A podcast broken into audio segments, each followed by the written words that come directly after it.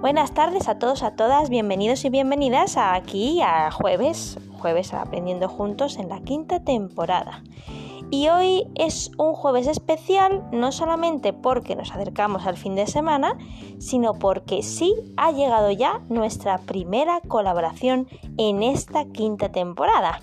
Y nuestra colaboradora ya es conocida por todos y por todas. Es Candy y que ya estuvo con nosotros en la primera temporada, la segunda, en la mesa redonda también, y hemos vuelto a contar con su experiencia, con sus reflexiones, en un momento de un aprendiendo juntos, un ratito diferente, ya veréis por qué. Em, es un momento de charla, un momento de compartir, de dialogar, eh, desde el relax, desde el parar a conversar con una amiga, con una compañera, con una persona muy muy querida, de un tema que a ambas dos nos, nos toca, nos llena y seguro que a vosotros y a vosotras también os hace pues reflexionar, preguntar, incluso, ¿por qué no?, aportar soluciones. Así que os dejo con esta colaboración, con este ratito y deciros que también está el directo con imagen y audio en nuestro perfil de Instagram, aprendiendo juntos y mil posits, y también en el eh, perfil de Creandi de Candy. Así que, sin más, bienvenidos y vamos a por ello.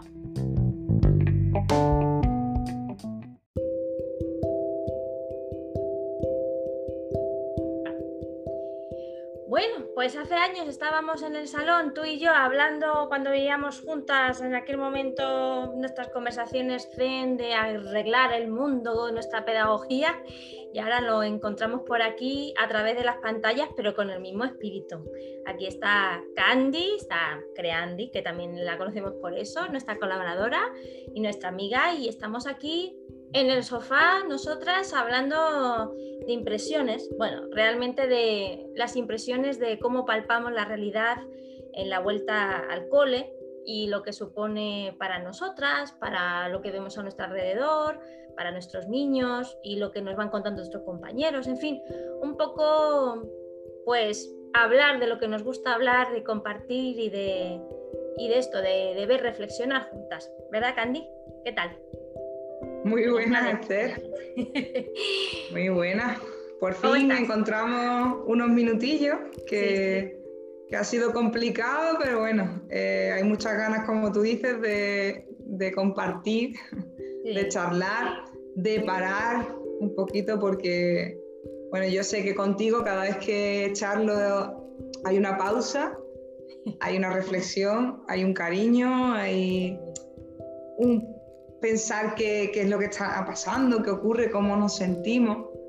Y por fin encontramos unos minutos para esto, entonces tengo muchas ganas porque, bueno, como tú sabes, ahora no podemos vernos tanto y, bueno, ¿quién nos iba a decir que todo esto iba a pasar? Y, pues Pero bueno, tenemos unos minutillos y estoy encantada de estar un ratito charlando contigo, así que pues tú me dirás de qué te apetece hablar en, pues mira, hay una cosa, hay una cosa que, es verdad que el otro día también se lo decía una compañera mía del cole, y es que mm, en la mesa redonda hablábamos sobre qué había supuesto el confinamiento, cómo lo estábamos viviendo. Ahora un poco es realmente el choque con la realidad, ¿no? En nuestro caso, el choque con la realidad de la educación en tiempos de COVID, ¿no? de, lo que, de lo que vivimos. Y el otro día estaba hablando con una compañera y llegábamos un poco a la misma conclusión. Yo no sé si, si a ti también te pasa. Y esa es la sensación de que um, hay saturación general en, alrededor de, de, nosotros cada día y además hay esa sensación de que vomitamos de alguna manera información, ese deseo de, de, mm, exteriorizar, de compartir, de más que compartir, de, hablar, pero de hablar de vomitar información. No sé si a ti te ha pasado, a mí me, a mí me ha ocurrido y la verdad que mm, uno se queda un poco así porque es verdad que, no sé si a ti te pasa, pero el ambiente está cargado, es como si estuviera saturado. No sé si a ti también te pasa, ¿no? A mí es la impresión que me da personal. Yo creo que la impresión general de todos, Esther. esto está siendo una locura. desde el minuto cero. Ya eh, cuando hablé contigo la otra vez, la mesa redonda, hablábamos y reflexionábamos de, esas prisas continuas que, parece que nos habíamos metido en, e, esta sociedad acelerada y de que de repente nos paraban y seguía todo el mundo corriendo y que tenían como la imperiosa necesidad de hacer cosas y de pensar y hacer, y, pero, que, como que no se organizaba nada, como que todo el mundo hacía, decía, pero no hay organización y al final todo es caótico y todo está como cada vez que pesa más, cada vez es como una piedra que nos está ahogando. Y, y bueno, empezar con tanta incertidumbre como había, sin nada cierto, que, casi llegando a septiembre no teníamos certeza de cómo íbamos a empezar, ni la familia, ni los docentes, ni los equipos directivos, ni la propia administración, porque realmente es una situación extraordinaria en la que nadie estaba preparado. O sea, nadie está preparado, nadie sabe, nadie puede intuir lo que va a pasar y hemos ido improvisando de nuevo y en la improvisación no quiere decir que la hayamos hecho ni mal ni bien, porque eso lo iremos viendo con el tiempo. Pero sí que es lo, exactamente la palabra que tú has utilizado, es como si vomitaran información, normativa, eh, límites, órdenes, todos los días, información que, que, nos está saturando a todos y cada uno de nosotros, a los familiares, a los alumnos, a los docentes, a todos. Y ya no solo hablando en el ámbito educativo, sino en otros ámbitos estamos saturados porque cansados, llevamos arrastrando muchísimas cosas, Esther. Entonces, yo estoy de acuerdo completamente contigo en que debemos hacer algo con toda esa saturación, esa sobreinformación y que encima cambia cada segundo, cada semana y no tenemos nada a lo que atenernos y nos estamos volviendo locos. Entonces no sé qué podríamos plantear nosotras o qué podríamos reflexionar sobre esta saturación que tenemos. Yo el, eh, precisamente pensando un poco en esto, un poco también pues para aportar y compartir aprendiendo juntos, un poco también a nivel de viendo un poco la situación, pues eh, realmente creo que el primer paso en esta vorágine Mm, yo lo enfocaría, o a mí me gustaría, y lo enfoco así con mis niños, es el hecho de escuchar. Yo creo que en esa vomitadera que tenemos de información, creemos que estamos dialogando, ¿no? El problema es que creemos que estamos dialogando y entonces nos frustra ver que en realidad no es un diálogo. La otra persona eh, se queda como diciendo, ¿qué es esto que me estás diciendo todo junto? Mm, tengo mil cosas en la cabeza, no tengo tiempo para nada, estoy, pues eso, viviendo en incertidumbre que no sé muy bien cómo gestionar las cosas y ahora tú vas y me sueltas esa cantidad de información y además piensas que yo te voy a dar una respuesta inmediata a tus problemas. Creo que también eso es lógico, ¿no? Nos queremos atener, como dices tú, algo de... tener algo que sintamos que, podemos controlar, ¿no? Y fíjate tú que, con, mis niños, tú sabes que soy maestra de audición y lenguaje, el lenguaje para mí es fundamental y sabe, sobre todo el parar. Mis niños saben que de vez en cuando les hago así, vamos a parar, vamos a respirar, y no es por entretener, ni por perder tiempo, ni nada, es porque realmente ni me escuchan, no por la mascarilla, sino por la cantidad de cosas que quieren sacar y, quiere que le atienda constantemente. Entonces, eso, que es tan de niños, me lo he encontrado en, el mundo adulto. Entonces yo, siempre, mm, o últimamente, mm, yo misma me paro y escucho. Porque creo que el hecho de parar y escuchar, escucharme y escuchar es una manera de ordenar un poco las ideas y sobre todo yo creo que, las personas que están a nuestro alrededor mm, en esa saturación mm, también agradecen esos momentos de, venga, vamos a respirar, venga, vamos a sentarnos, venga, esto puede esperar, un poco, ¿sabes?, de supervisión de, prioridades, porque, porque es mucho lo que estamos viviendo. De hecho, eh, no solamente la mascarilla, ¿eh? Yo, los niños llevan la mascarilla estupendamente, no solamente las mascarillas, sino eh, yo creo que el bloqueo emocional que estamos llegando a tener de, ¿no? Vivimos en un, no me digas, no, no, me, no me hagas más tareas, no sé esto a qué, mm, no me informes más, no quiero saber, no, ¿sabes? En un así, este gesto para mí es lo mismo decir necesito parar en la comunicación no verbal, necesito un momento, necesito priorizar, necesito relajarme, porque es que mm, relajar la cabeza, relajar el cuerpo y relajar las emociones, porque si no, si eso no lo controlamos o no tenemos la sensación de que podemos controlar eso, desde luego que el caos exterior aumenta muchísimo más. No sé si a ti te ha pasado también. Yo es una prioridad para mí últimamente, la verdad. Pues sí, Esther, yo creo que hay que priorizar. Ya hace mucho tiempo hicimos una colaboración de gestión de tiempo y la verdad es que es muy importante gestionar tu tiempo, pero es muy complejo en los tiempos que vivimos. ¿Por qué? Porque al haber tanta incertidumbre y al que aparentemente todo es muy urgente, mm. pues se complica mucho el asunto, porque si todo es muy urgente, al final se transforma en una pelota en la que no puedes mm, entender nada ¿no? de lo que estás pasando, de lo que tienes que hacer primero, ni siquiera de lo que tienes que hacer. Entonces estamos todos como siguiendo unas normas. Eh, en el caso, por ejemplo, de los alumnos, creo que mm, excelente, lo están llevando muy bien, eh, como pueden, los docentes también, las familias intentando también, en la medida de lo posible, acatar todas estas normas porque, bueno, tienen que trabajar, tienen que, que seguir, tenemos que seguir, sí.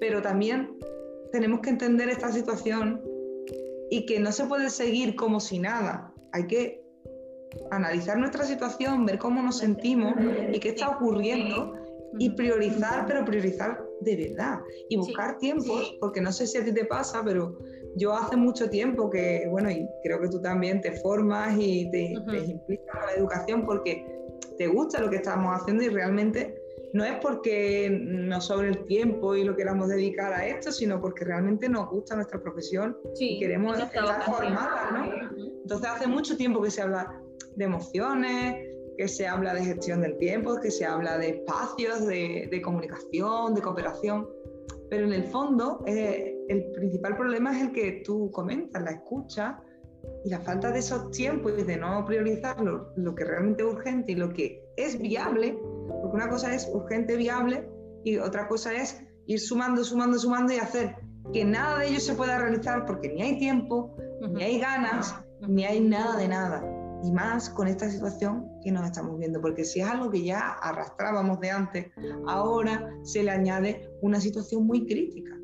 Entonces, debemos parar, pero no solo por decir, ah, vamos a parar a escuchar, porque es que muchas veces no estamos en situación de escucha. Porque hay personas que están pasando un duelo, porque hay situaciones mm, muy malas en cada familia, entonces ya no se trata solo de parar, puede que pare incluso la persona que, y quiera escucharte, pero, tenemos la cabeza tan embotada que es imposible. Hay un descontrol de información, de emociones, de todo ahora mismo, que es obligatorio parar, pero para sanarnos. Estamos enfermos y seguimos enfermos porque hay una situación de emergencia sanitaria. Entonces, es vital, es vital no solo quedarnos en esa teoría que llevamos escuchando hasta la sociedad, no solo quedarnos en esa teoría, hay que parar, reflexionar y hacer algo, hacer algo útil, aunque sea un poquito, pero útil.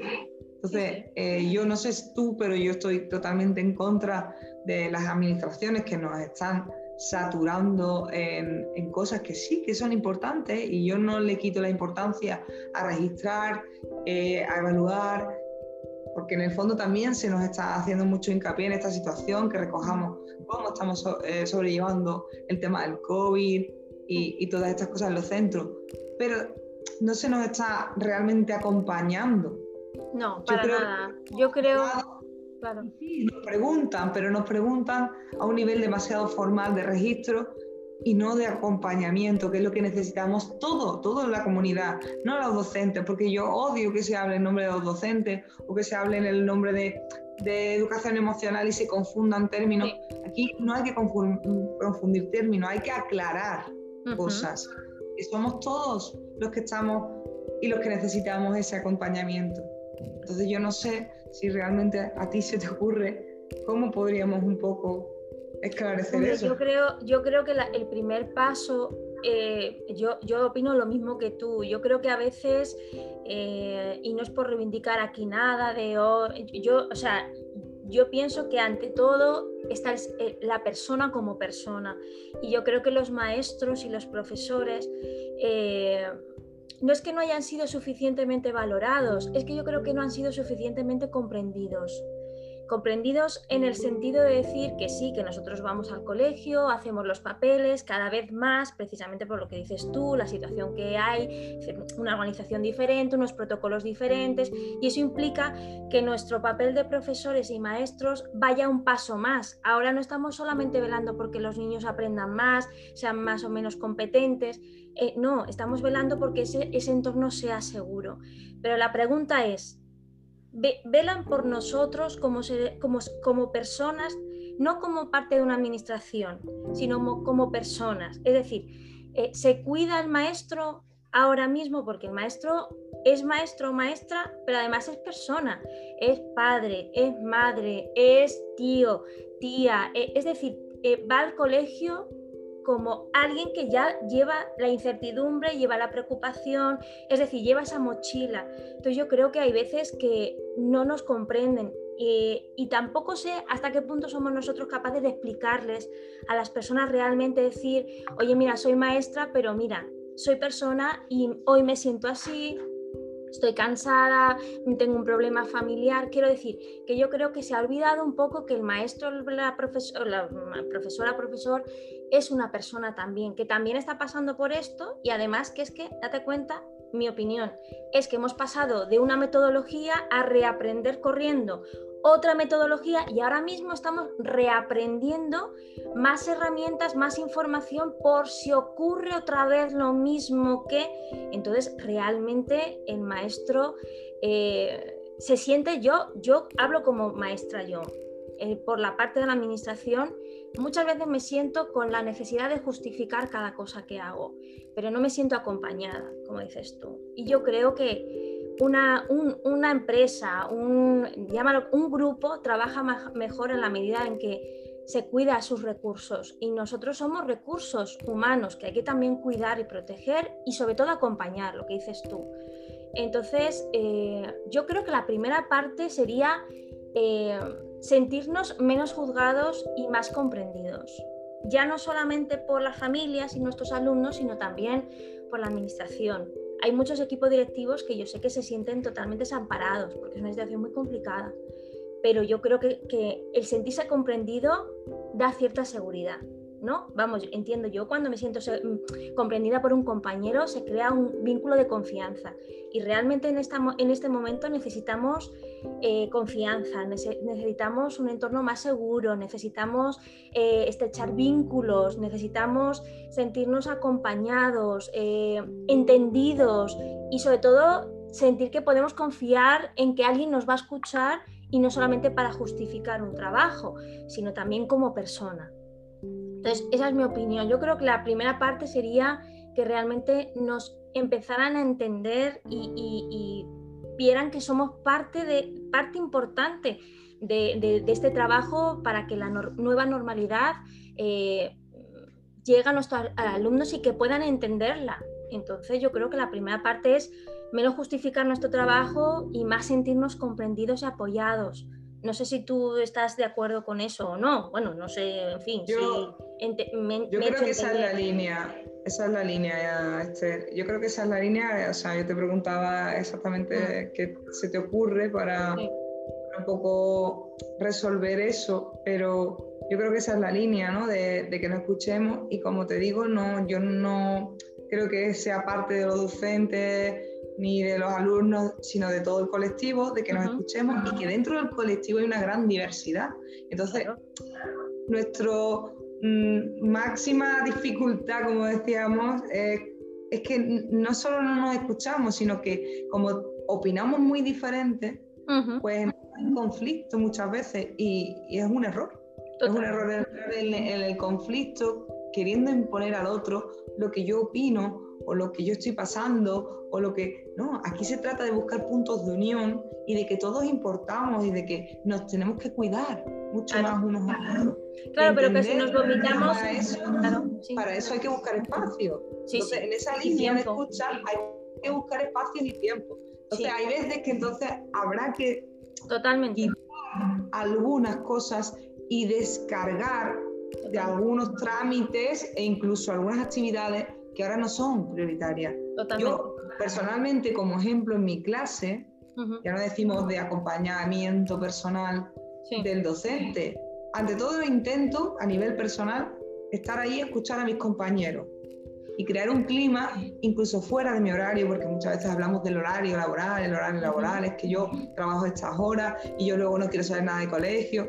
No se trata de saber nada de colegio fuera de tu horario, sino que si no humanizamos nuestro entorno laboral, sea el, colegio, sea cualquier entorno laboral, si lo hacemos frío y mecánico, al final, un entorno donde se compone de personas, estamos haciendo que se dificulte muchísimo más la tarea que tenemos que realizar. Entonces, a veces tenemos que gastar un poquito de ese tiempo no todo, porque el tiempo fuera del horario laboral es muy importante que se respete, pero sí invertir.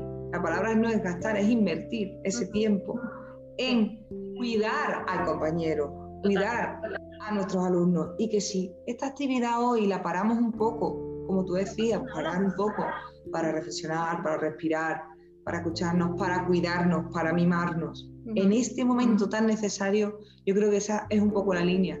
Y no sé si tienes tú la sensación, pero yo por lo que estuve viendo en confinamiento y después cuando iniciamos eh, el, curso, hubo un poco de intención desde la administración de escucharnos. Es difícil porque sabemos que es una entidad un poco rígida y estructurada y demanda demasiada normativa que es necesaria, como vuelvo a repetir, es muy necesario porque si no esto sería un cachondeo.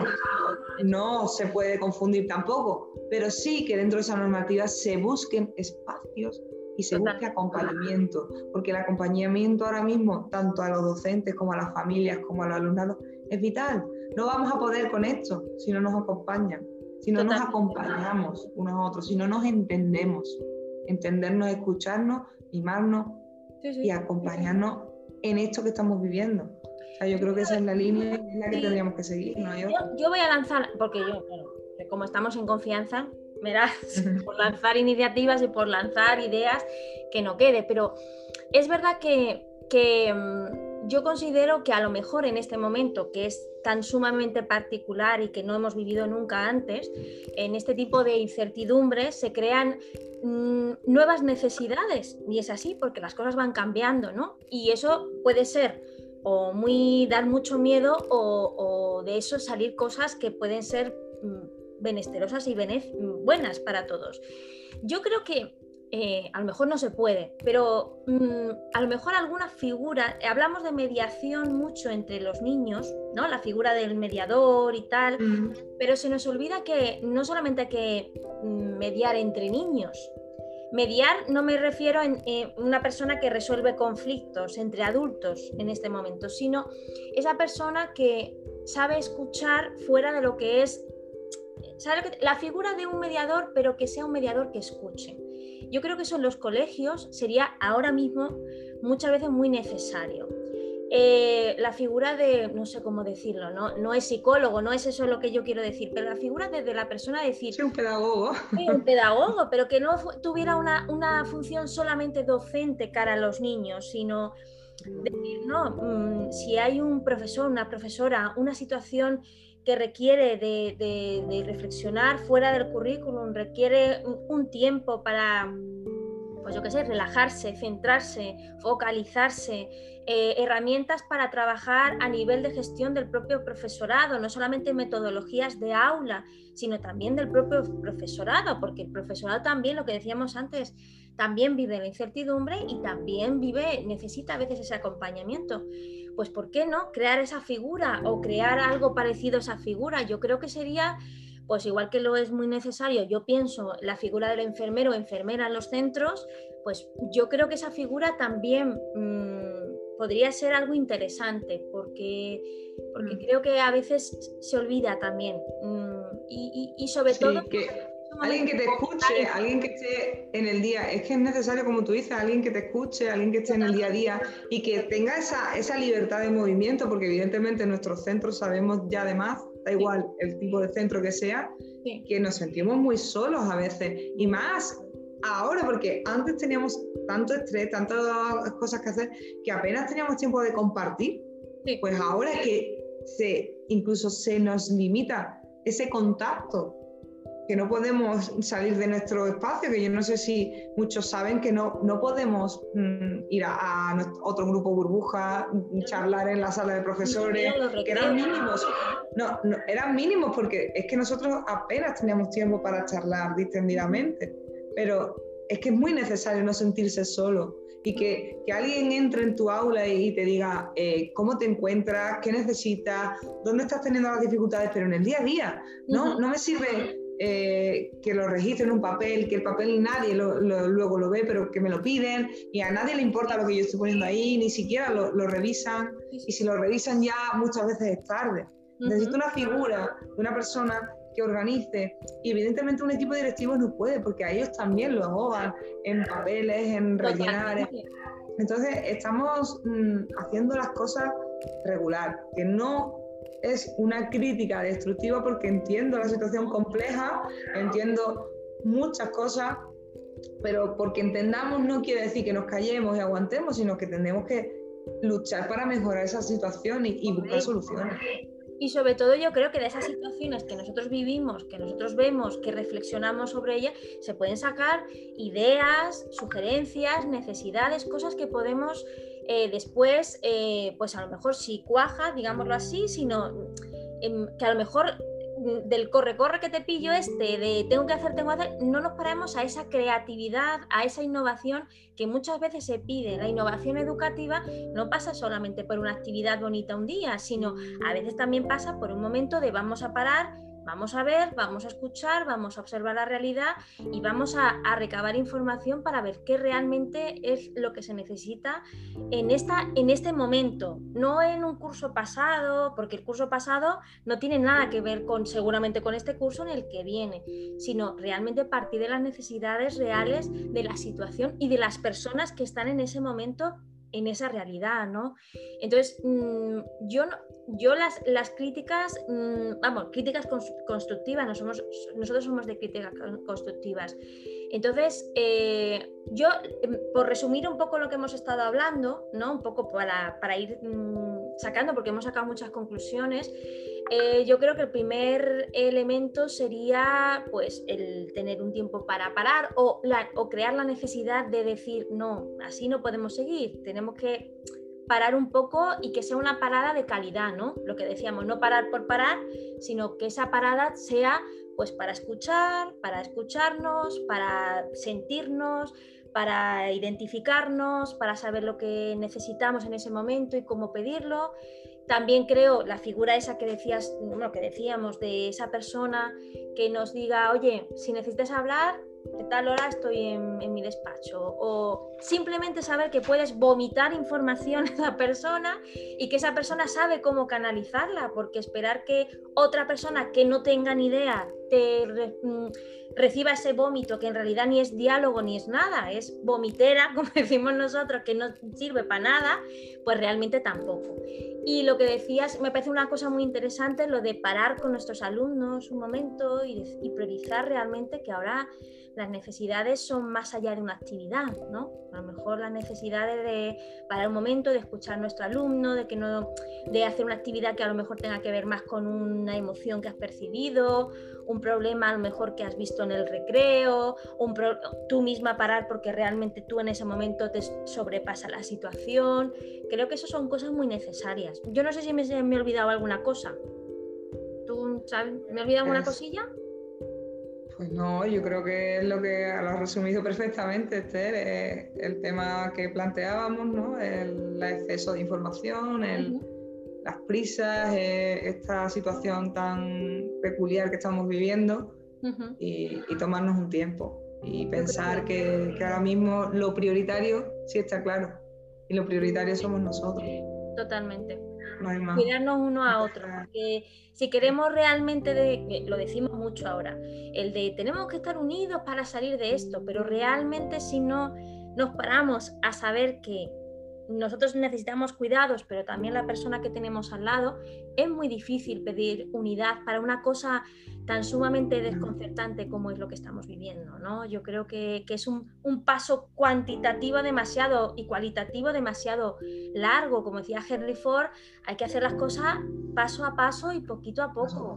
Y yo creo que creo que eso mm, tiene mucha... Creer que se puede, creer que se puede, Esther, porque tú y yo sabes, sabes perfectamente que somos personas inquietas y estamos siempre corriendo y siempre haciendo cosas y, y, bueno, dentro de, ese, de esas inquietudes luego sabemos parar y yo, por ejemplo, me alegro muchísimo haber sacado un ratito para charlar contigo y escucharte, porque mm, yo creo que cualquiera que nos escuche aquí ve un diálogo real que aquí hemos compartido, hemos sacado una conclusión y evidentemente esto no está preparado porque es una, algo entre amigas, Totalmente. Eh, un diálogo compartido porque es como cuando estábamos en el salón de casa, ahora lo hacemos así, que tenemos siempre que sacar lo positivo, yo siempre digo que es mejor tener este contacto a no tener nada y que si nos vamos atrás a otras pandemias o a otros momentos muy delicados, no tenían esta facilidad, no tenían estos medios y que no utilicemos las cosas a mal. O sea, no utilicemos los medios mm, para más saturación ni,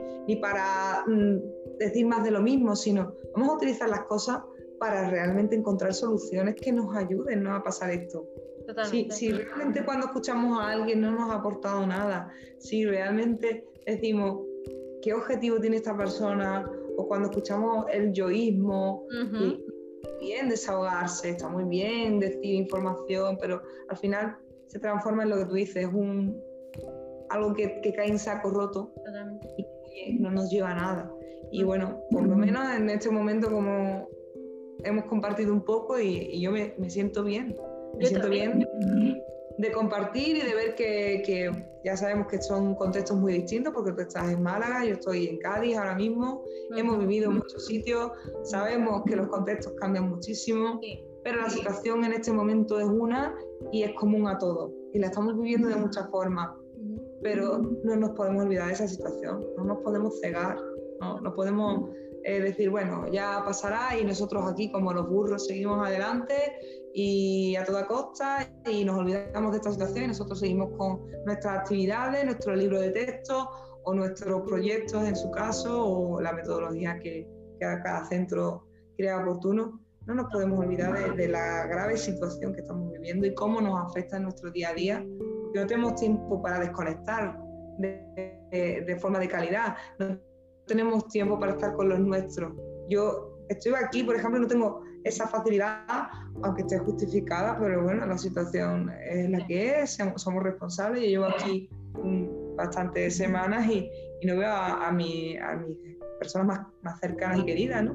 Sí, tenemos en los medios, como decimos, somos positivos, pero no se nos puede olvidar. No sé si tú piensas lo mismo y bueno. Totalmente, totalmente.